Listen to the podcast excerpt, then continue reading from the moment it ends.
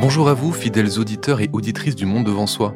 Chaque mois, nous avons choisi de vous proposer un épisode de notre podcast Le chemin des écolières, une série en 12 chapitres pour découvrir le travail de celles et ceux qui œuvrent pour permettre aux jeunes filles du monde entier d'accéder à l'éducation.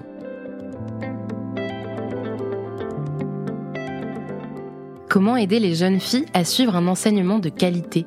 Quelles sont les solutions mises en place à travers le monde? Bienvenue dans le chemin des écolières un podcast de Slate soutenu par le Centre européen de journalisme. On vous emmène au Népal, en Inde, au Bangladesh et dans de nombreux autres pays à la rencontre d'hommes et de femmes qui se battent pour que toutes aient droit à l'éducation.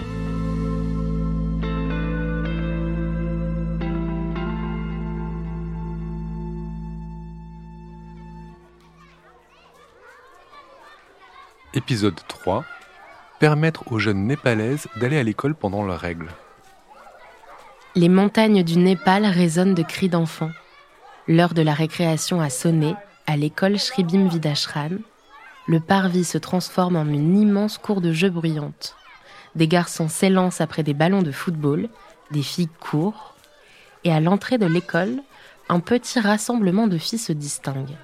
Elles attendent leur tour pour récupérer des serviettes hygiéniques. Il y a quelques années, cela aurait été impensable. C'est ce que nous explique Ramji Kanal, enseignant dans l'établissement depuis 15 ans. Uh, Auparavant, quand les filles avaient leurs règles, elles ne venaient pas à l'école. Avant, elles restaient à la maison et leurs règles pouvaient durer 4 à 5 jours. Du coup, la scolarité des filles était perturbée à cause de ça.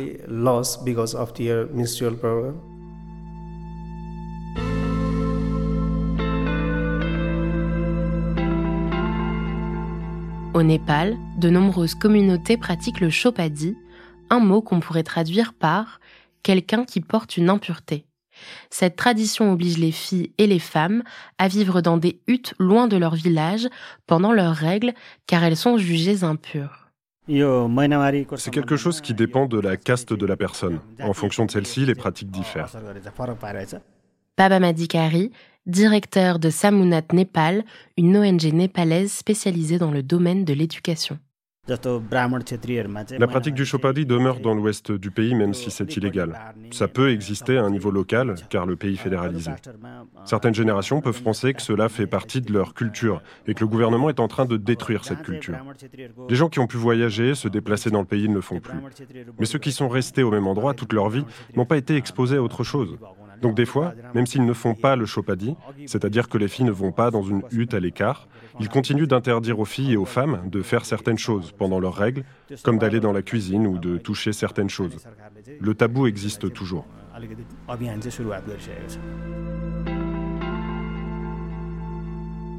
Même si cette pratique est interdite depuis 2005, les jeunes filles sont constamment empêchées au moment de leurs règles. Résultat, la plupart d'entre elles manquent en moyenne 5 jours d'école par mois. Il faut ajouter à cela le manque de connaissances à propos du cycle menstruel, mais aussi le manque de structures adaptées selon Paba Nadikari. Dans les écoles publiques, en principe, il doit y avoir des toilettes séparées pour les filles et les garçons. Mais dans les faits, la plupart du temps, la situation est différente. La qualité des toilettes, leur séparation et leur entretien ne sont pas bons. Et souvent, il n'y a pas de verrou, les fenêtres ne fonctionnent pas. Ce n'est déjà pas évident de les utiliser dans les jours normaux, mais alors pendant leurs règles, ça devient encore plus compliqué pour les adolescentes. À cause des problèmes liés à l'eau, et même s'il y a des protections hygiéniques, il se pose quand même la question de l'environnement pour se changer et jeter ces protections. Si l'école n'est pas adaptée, les adolescentes peuvent préférer rater les cours quelques jours.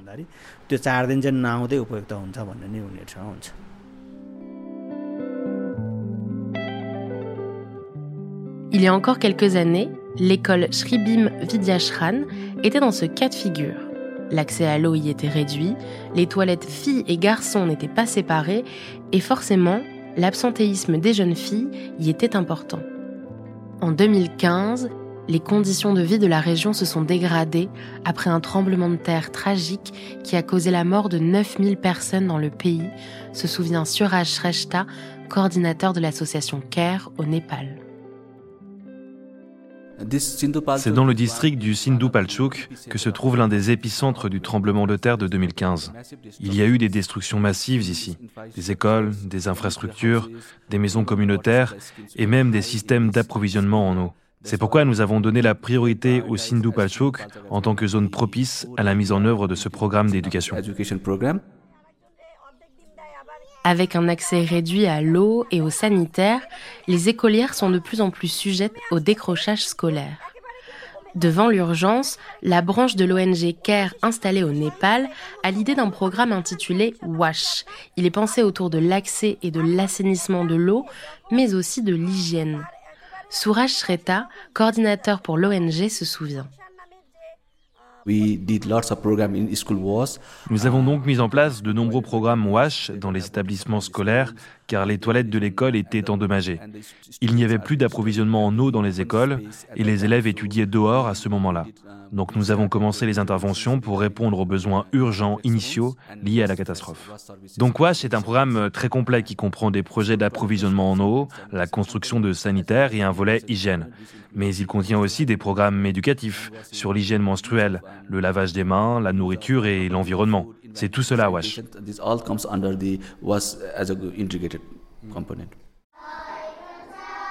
Initialement prévu comme une réponse à une urgence, ce programme a révolutionné les mœurs et bénéficié directement aux jeunes filles et à leur éducation. En sensibilisant la population et en adaptant l'espace scolaire aux besoins des filles, le programme de CARE a permis à de nombreuses écolières de briser les tabous et de ne plus manquer l'école. Le changement à l'école Shribim Vidyashram fut spectaculaire. Uh, Lorsque nous sommes arrivés ici, il n'y avait pas de bonnes installations d'approvisionnement en eau dans les écoles et il n'y avait qu'un seul robinet qui ne marchait pas toujours. Du coup, il fallait venir à l'école avec de l'eau ou même aller dans des villages environnants. On a donc construit des robinets adaptés à la taille des enfants. On a construit un système fiable d'approvisionnement en eau, mais aussi des toilettes séparées entre les filles et les garçons. Et dans les toilettes des filles, on a installé des distributeurs de protection menstruelle.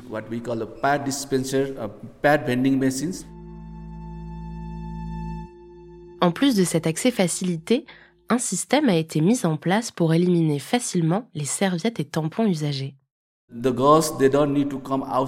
Les filles n'ont plus besoin de sortir des toilettes avec leurs serviettes ou tampons car parfois elles se sentaient déshonorées à l'idée de sortir des toilettes avec leur protection pour les jeter.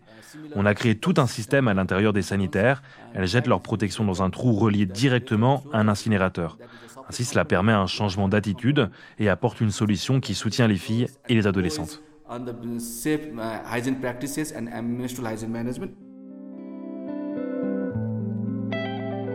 En complément, de nombreuses rencontres et formations ont été organisées dans les écoles ou auprès des communautés elle se focalise sur les comportements à adopter pour une bonne hygiène menstruelle.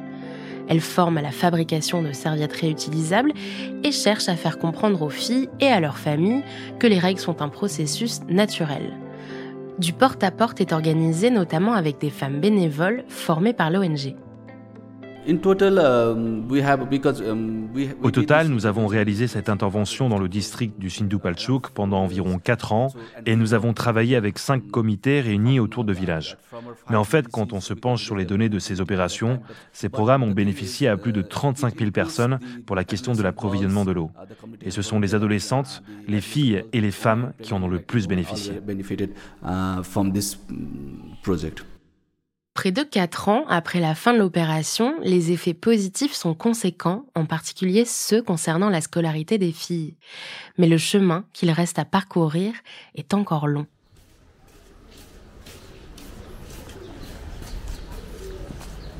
Il est 9h du matin et Yang Yom, 14 ans, grimpe les escaliers menant à la maison de sa meilleure amie Kendo, située dans les sommets montagneux, non loin de l'école.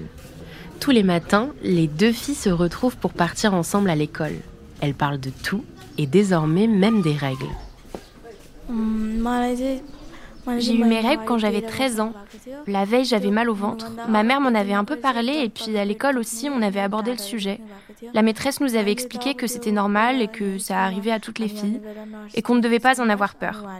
À la maison, j'ai demandé à ma mère si ce que cette prof nous avait dit était vrai et elle a dit oui. On avait une infirmière à l'école. Elle nous disait tout le temps de ne pas manquer les cours à cause des règles et que si on avait besoin de quoi que ce soit, on pouvait lui en parler. Donc moi, je ne manque pas l'école.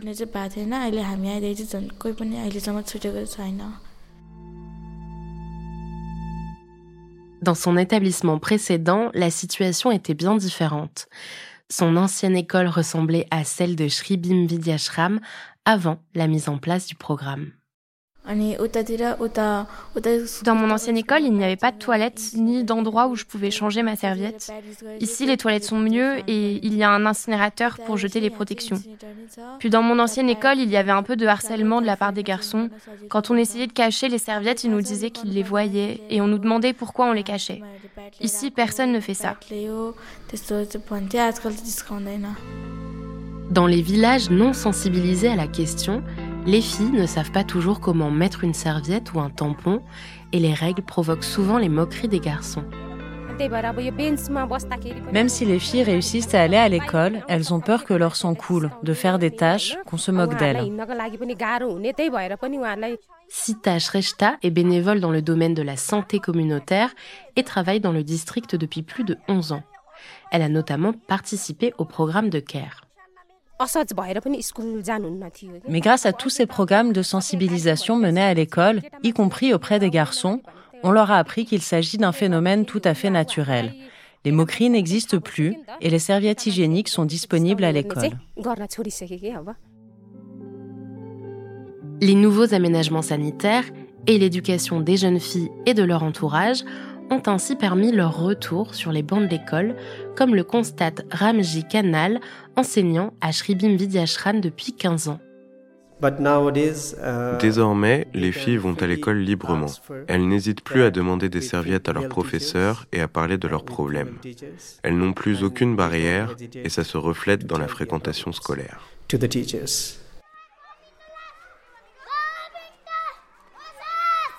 Cette augmentation de la fréquentation scolaire n'est pas la seule conséquence du programme. Ne plus avoir peur ni honte de leur corps pendant les règles permet aussi aux jeunes népalaises de prendre confiance en elles. Une confiance en soi qui a ruisselé jusqu'à atteindre les femmes de la communauté impliquées dans le programme initié par CARE. Et ce, malgré les réticences initiales de quelques hommes. La confiance des femmes en elles-mêmes ne se reflète pas seulement dans leur faculté nouvelle à prendre la parole, mais aussi dans leur réaction face aux violences subies à la maison. Aujourd'hui, elles n'ont plus honte de demander de l'aide.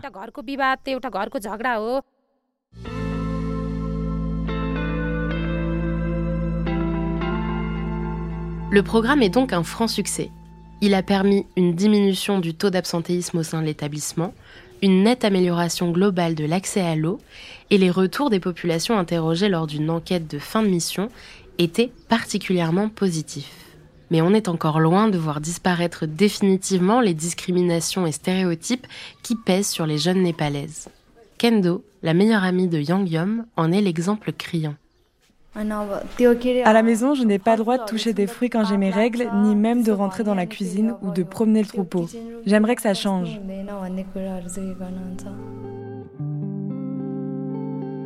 Yang Yom, elle, le peut, depuis qu'elle a osé en parler avec sa mère. Mais il lui est toujours interdit de faire sécher ses serviettes réutilisables au soleil, là où son père pourrait les voir. Une méthode pourtant efficace pour tuer les germes et recommandée par ses professeurs. Sita Shrestha. Ça prend beaucoup de temps de faire changer les mentalités et c'est un processus très difficile, long, rigoureux, sur lequel il faut travailler encore et encore. Mais d'après notre expérience, les gens viennent à ces programmes, quelques-uns comprennent et la fois suivante, c'est d'autres qui comprennent, même si c'est pour eux quelque chose qui n'est pas toujours facile.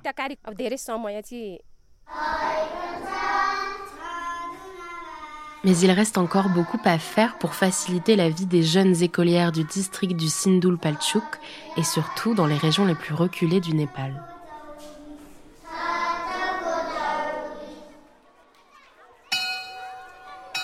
La cloche sonne. Kendo et Yang Yom prennent leur sac à dos avant de rentrer en classe. L'une espère devenir infirmière, l'autre se rêve hôtesse de l'air.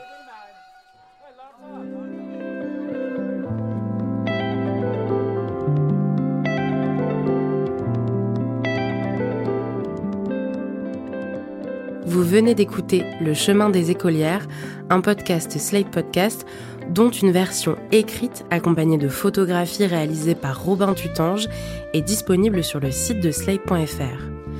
L'ensemble de ce projet a reçu le financement du Centre européen du journalisme par l'intermédiaire de l'accélérateur de journalisme de solutions. Ce financement est soutenu par la Fondation Bill et Melinda Gates.